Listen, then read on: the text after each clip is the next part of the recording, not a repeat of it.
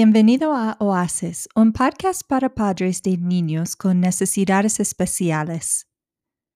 Como grupo liderado por padres, ten en cuenta que cualquier opinión y discusión en este podcast no debe ser un sustituto del asesoramiento profesional. Soy tu host Lori, soy la madre de un niño en el espectro autista. Hoy hablaremos con Emily Finn sobre el papel de un terapeuta ocupacional y cómo ella puede ayudar a los niños con trastornos neurológicos del desarrollo. Emily es de California de los Estados Unidos y ha vivido seis años en Ecuador. Ella es una terapeuta ocupacional pediátrica con más de 10 años de práctica trabajando con estudiantes con diversas necesidades. Ha trabajado en una variedad de entornos, incluyendo medicina interna, pediatría ambulatoria, clínicas privadas y en las escuelas.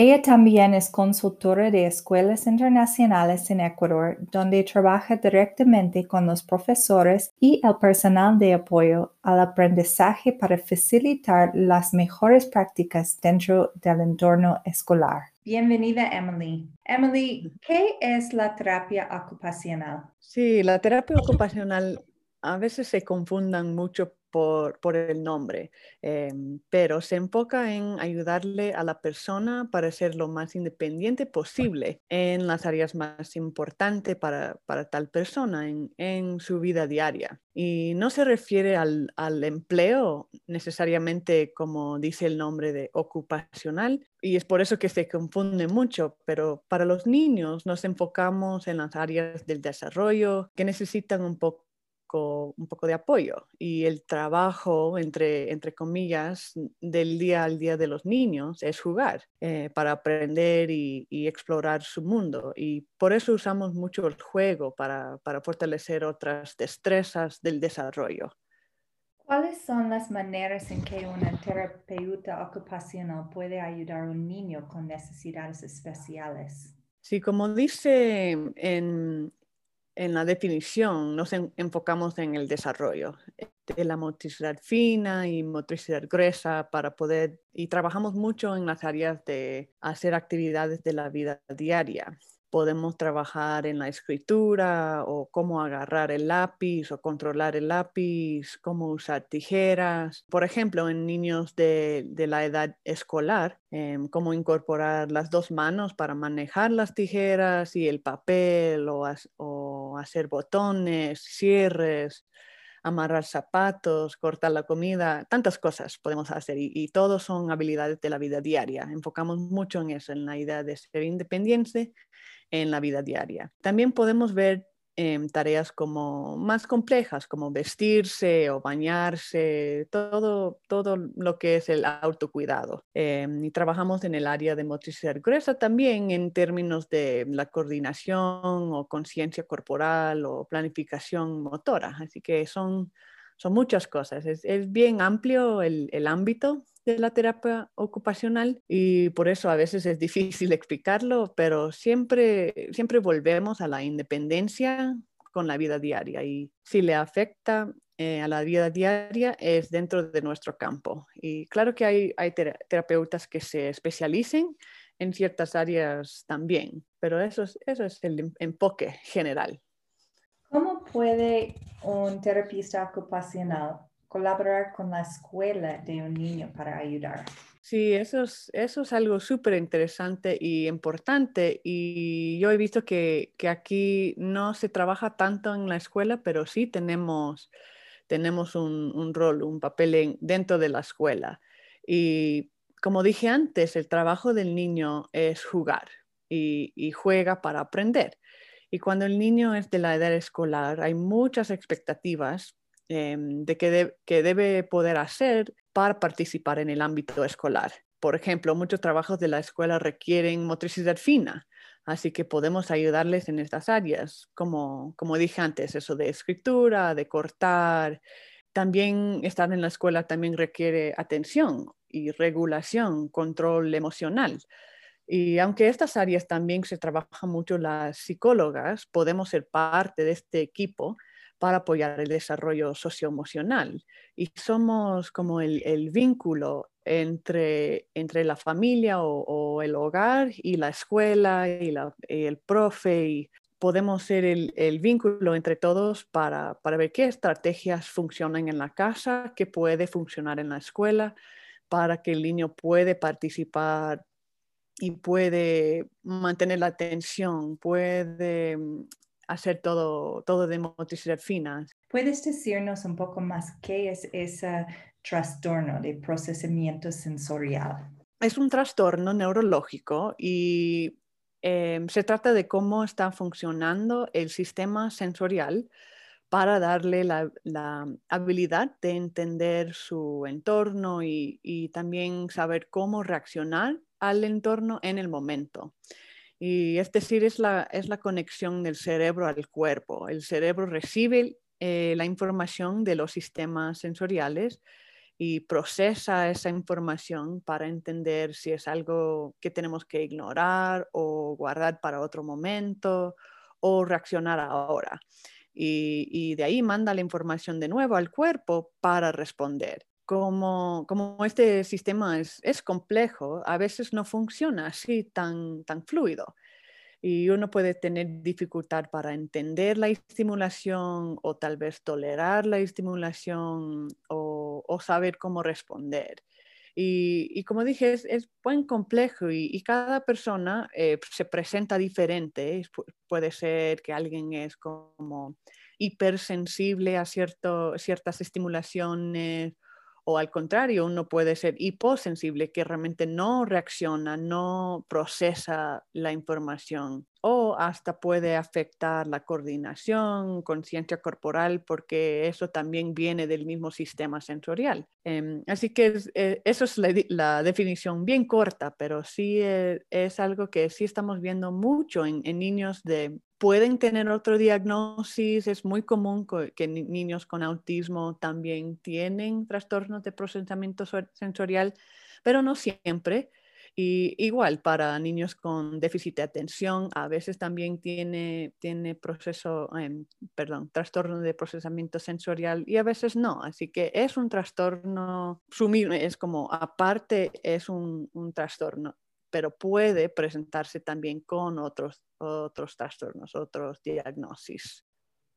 ¿Puedes darnos algunos cortos ejemplos de cómo cómo presenta un trastorno. Claro, claro. Creo, que lo más, em, no quiero decir común, sino como conocido, es eso del hipersensibilidad. Por ejemplo, si pasa el camión del gas y pita, pita el camión, un niño mm, se puede decir que como así como, ay, es fuerte este ruido, pero otro que, que es más como hipersensible, este sonido puede ser súper fuerte para ellos y hasta lloran y, tapan los oídos, em, lo procesan mucho más fuerte que, lo normal, digamos. Para esos niños están procesando la estimulación a, un nivel más fuerte de, de lo normal. Eso, eso es el hipersensibilidad. Y al puede ser un niño hiposensible, por ejemplo, unos niños que siempre están chocando, corren y siempre se caen o siempre se chocan contra la pared y no, y no parece que les afecta, no, no, les, no les duele, eh, no registran esta sensación de dolor. Em, eso es el otro extremo, pero sí es eso de, tener dificultad en, recibir la información, la estimulación, procesar la información y de ahí saber qué, qué hacer. Por ejemplo, esos niños de hipersensibilidad sensibilidad lo, lo registran como peligro, que realmente lo sientan súper fuerte y para ellos es un peligro y quieren huirse quieren separarse de la estimulación. O al contrario, el niño que no registra el dolor, eh, no está, por ejemplo, no se quita la mano de, la cocina, por ejemplo, si está prendida la, cocina, tal vez no registran el calor o el dolor. Eso, eso sí puede ser un peligro, pero es el otro extremo. Todos tenemos preferencias, es hasta qué punto afecta nuestra vida esta, esta tolerancia, o sea, esta preferencia. ¿Cómo se trata el trastorno de procesamiento sensorial? Cada niño es distinto, siempre quiero empezar con eso. No es que, que hay una receta, no, no se puede decir, ah, es hipersensible, hacemos tal cosa. Em, así que cada niño tiene que, que, ser como tomado como un caso distinto, pero dependiendo en qué parte del procesamiento tiene dificultad, se, se trata de diferentes formas. La idea básica es que queremos que la persona puede participar en, en su entorno de la mayor, de la mayor manera posible. Y si sabemos que tiene dificultades para tolerar ciertas estimulaciones, queremos analizar en qué momento se enfrenta con esa estimulación y qué podemos hacer, qué adaptaciones eh, se puede hacer. Em, por ejemplo, centro comercial, si, si no podemos bajar la música nosotros, podemos poner esos audífonos para bajar el volumen para él, eso, eso sería una adaptación. O, sabemos que tal vez no es buen momento ir al centro comercial en un, no sé, en un feriado, tal vez van a tener fiesta, así que tenemos que analizar de, así qué riesgos hay en, en, salir en este momento, ir a este lugar o qué, qué, qué nos puede enfrentar en, en ciertas situaciones. Así que veamos de ese lado de adaptaciones, pero también al otro lado podemos practicar también estas como experiencias sensoriales de una manera controlada para que el, cerebro se adapte un poco y aprenda una reacción adaptativa, se dice. Y hacemos todo esa, esa práctica, digamos, hacemos todo dentro del juego para que sea una experiencia agradable agradable porque a veces estas sensaciones provoca como una sensación traumática para el niño que es hipersensible. Ese, ese trauma es súper fuerte al, al, sistema neurológico, así que queremos reemplazar el trauma con experiencias positivas para que no haya tanto miedo, tanta reacción eh, así tan fuerte. Así que involucramos a los niños en actividades físicas eh, diseñadas también para regular la información sensorial que reciben. Em, y la idea es, para que se sientan más cómodos, más seguros, más capaces de concentrarse o participar en, en, la experiencia, en el momento. ¿Dónde pueden las familias encontrar más información sobre el trastorno de procesamiento sensorial? Mi favorito, yo, yo siempre digo que la Fundación del Procesamiento Sensorial es, es el mejor lugar para, para ver, porque ellos son profesionales de, de varios campos que están trabajando específicamente en la investigación de, este trastorno. También tienen, en su página tienen todo en español también. Es una especialización que, tiene que entender bien cómo manejarlo, manejado con, con, cuidado, con experiencia, basado en la investigación, pero yo diría que, que vayan a esta página de eso de Fundación del Procesamiento Sensorial, que en inglés es SPD Foundation